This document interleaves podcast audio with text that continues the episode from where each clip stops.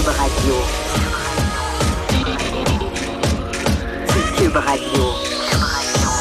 Acteur majeur de la scène politique au Québec. Il analyse la politique et sépare les faits des rumeurs. Trudeau le midi. Bon midi, on est jeudi le 16 mai aujourd'hui. Mon nom est Jonathan Trudeau. Bienvenue dans Trudeau le midi à Cube Radio.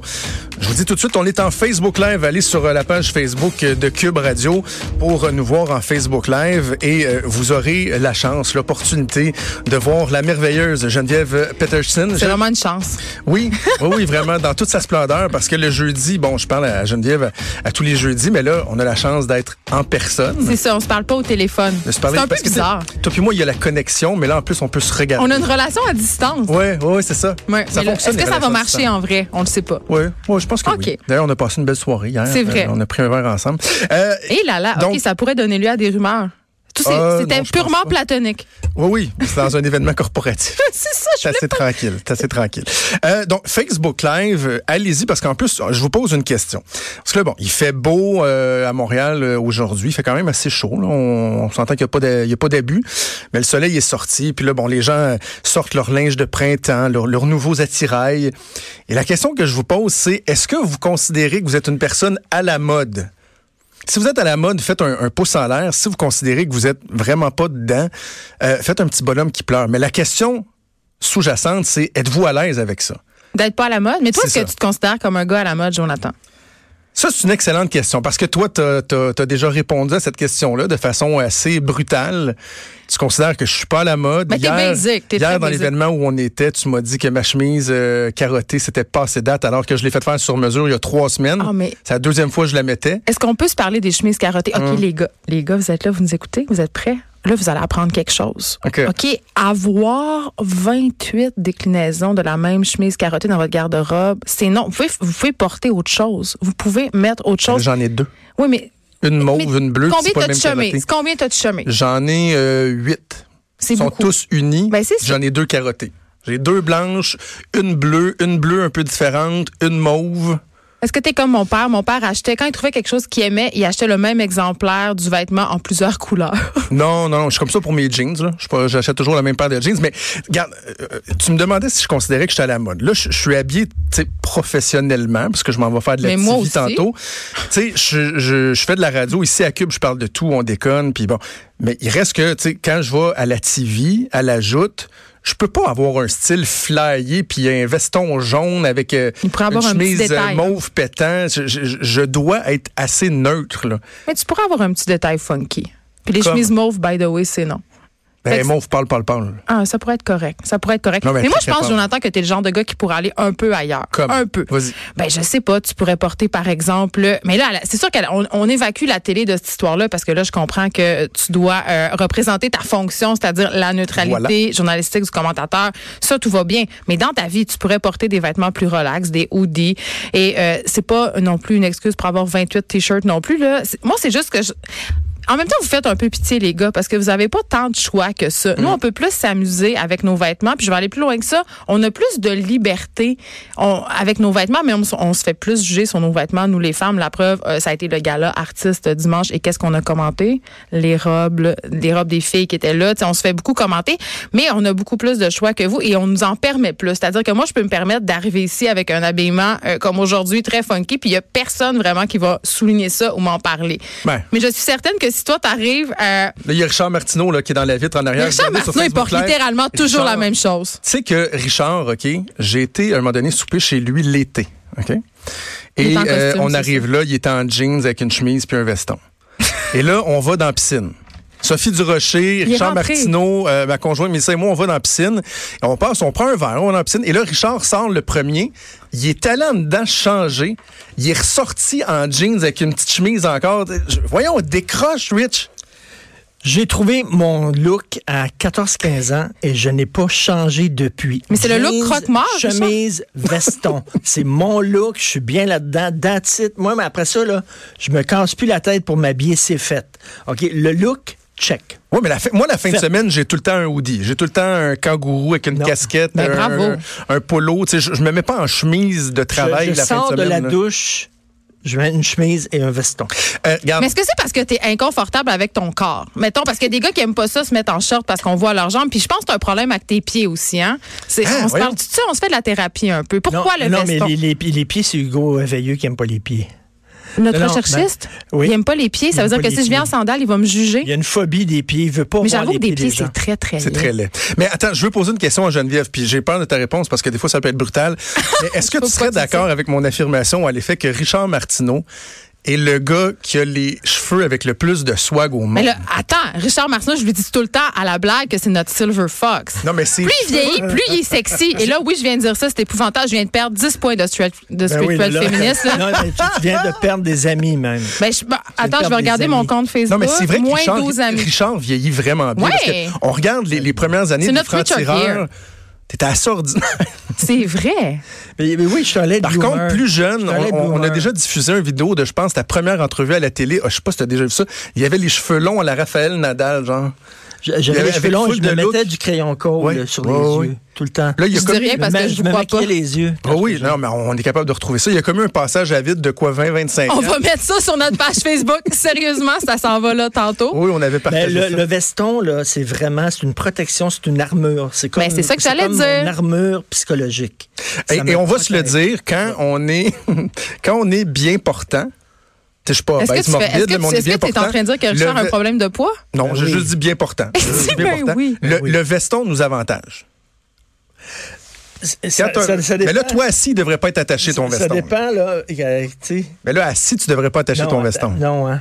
Ben, je pense que, que- là, les gars, euh, le comment? bouton, là, j'ai peur que le bouton parte, frappe Geneviève entre les deux yeux puis qu'elle tombe morte. Mais ça, ça serait pas bon. Ça, ça serait pas bon pour vous, là, parce que vous seriez vraiment en majorité. Vous êtes déjà OK, mais là, on va parler de ton style. Lève-toi debout, Geneviève de secondes. Je veux que les gens sur le Facebook Live voient ton style d'aujourd'hui.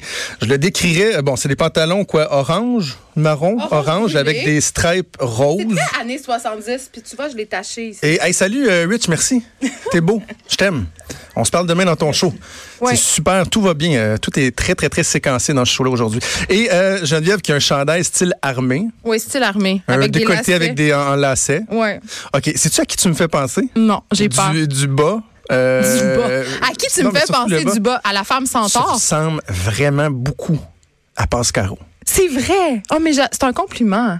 Vraiment, t'as vraiment, ça ressemble beaucoup à l'habillement de Pascaro. Mais en fait, c'est des pantalons qui évoquent les années 70 euh, et 80. Donc, il y avait beaucoup de motifs géométriques et des couleurs qui vont pas ensemble. Moi, Ah. moi c'est ça que j'aime dans ce pantalon-là. Puis ce que j'aime aussi, c'est qu'il fait beaucoup réagir les gens qui Ouais. mettent des chemises blanches. Non, non, mais, non, mais j'aime ton gosse. En tout cas, bref, je retiens que tu trouves que j'ai pas de style. Non, mais je vais t'aider, Jonathan. Je suis là pour toi. Je- Ouais. On va te prendre en main. Je vais appeler ta blonde après l'émission. On va se parler. Parce que je suis certaine qu'elle aussi, elle aimerait ça que tu sois un petit peu plus edgy. Hum, non, elle me trouve correct, même. C'est ça qu'elle dit. OK. Hey, euh, il nous reste quelques minutes, puis on va aborder un sujet qui est un peu plus sérieux, euh, que je voulais qu'on parle. Euh, Il y a, c'est la presse qui a sorti ça hier, euh, une nouvelle concernant les dons qui ont été amassés suite euh, au décès de, de, de, de la jeune martyre de Granby, la jeune fille de 7 ans, et que ça me gosse qu'on puisse pas la nommer d'ailleurs. Et ça soulève toute la question des, des dons. Quand euh, il se passe une tragédie et que là, les gens se sentent interpellés, se sentent touchés, ils disent, bon, ben là, moi, je vais donner, là, je vais donner, je vais donner. Et souvent, on n'a aucune christie d'idée de ce qui va euh, arriver de ces dons-là, comment cet argent-là sera utilisé. Et on en a eu un bon exemple cette semaine. Ben, on se donne beaucoup aussi. je- petit aparté, on donne beaucoup pour se débarrasser, entre guillemets. Là. On a l'impression d'avoir fait notre part. On, on- a bonne raison. conscience. C'est pour se donner bonne Je l'ai conscience. donné mon 5 Ouais. piastres sur le GoFundMe. Mais là, euh, justement, cette semaine, on apprenait que évidemment, il y a eu une, une campagne GoFundMe. C'est le site le plus populaire de socio-financement sur Internet. Euh, il y a eu euh, donc une campagne pour soutenir la famille de la jeune fille de Granby qui a été euh, assassinée. Euh, et euh, bon, ils ont ramassé plusieurs milliers de dollars. Et là, il y aura une partie de ces dollars-là qui seront remis à un groupe complotiste, Jonathan. Et un groupe complotiste... euh, qui va même jusqu'à dire que la DPJ, puis je veux pas le nommer ce groupe-là, puis je fais exprès de pas Bravo. le nommer parce que je veux pas que les gens euh, aient envie d'aller voir puis donnent. C'est un peu comme le mouvement No Notoriety pour les tueurs de masse. C'est un peu ne ça. Donc, pas. euh, je vais pas le nommer. Mais euh, ce groupe-là qui est convaincu que la DPJ est un réseau euh, d'enleveurs d'enfants et qui font du trafic d'enfants. Donc, on n'est pas dans le petit fou complot. comme là. On Ben, va je le veux dire. dire, ça n'a aucun on, sens. On là. peut adresser bien des reproches à la DPJ. On le fait depuis euh, particulièrement deux semaines ou depuis plusieurs années. L'opacité, bon.